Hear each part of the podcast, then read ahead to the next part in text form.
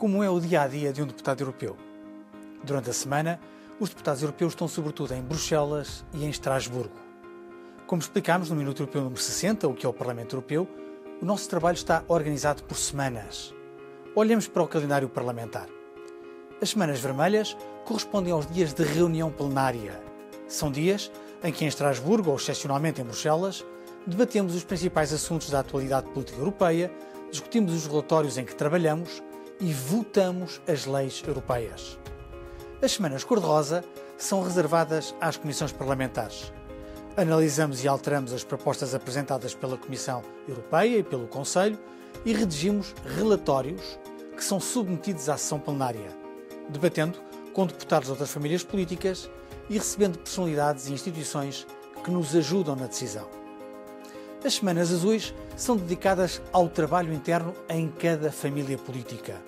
Tentamos consensos entre os deputados de diferentes países do nosso grupo político e definimos as prioridades para a sessão plenária.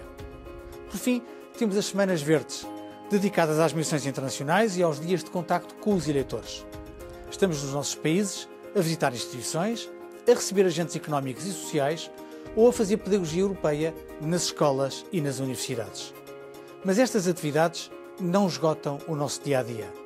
Quando somos relatores ou negociadores de qualquer relatório, temos muitas reuniões e trabalho técnico com colegas de outros grupos políticos e de outras instituições europeias. Temos ainda um importante papel fiscalizador da Comissão Europeia.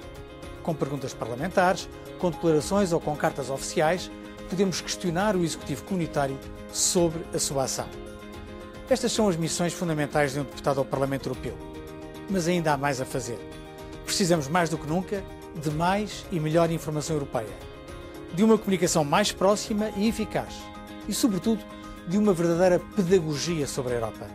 Por isso, o deputado Zé Manuel Fernandes e eu criámos este Minuto Europeu e, por isso, você dispõe de um dicionário de termos europeus online em euroogle.com.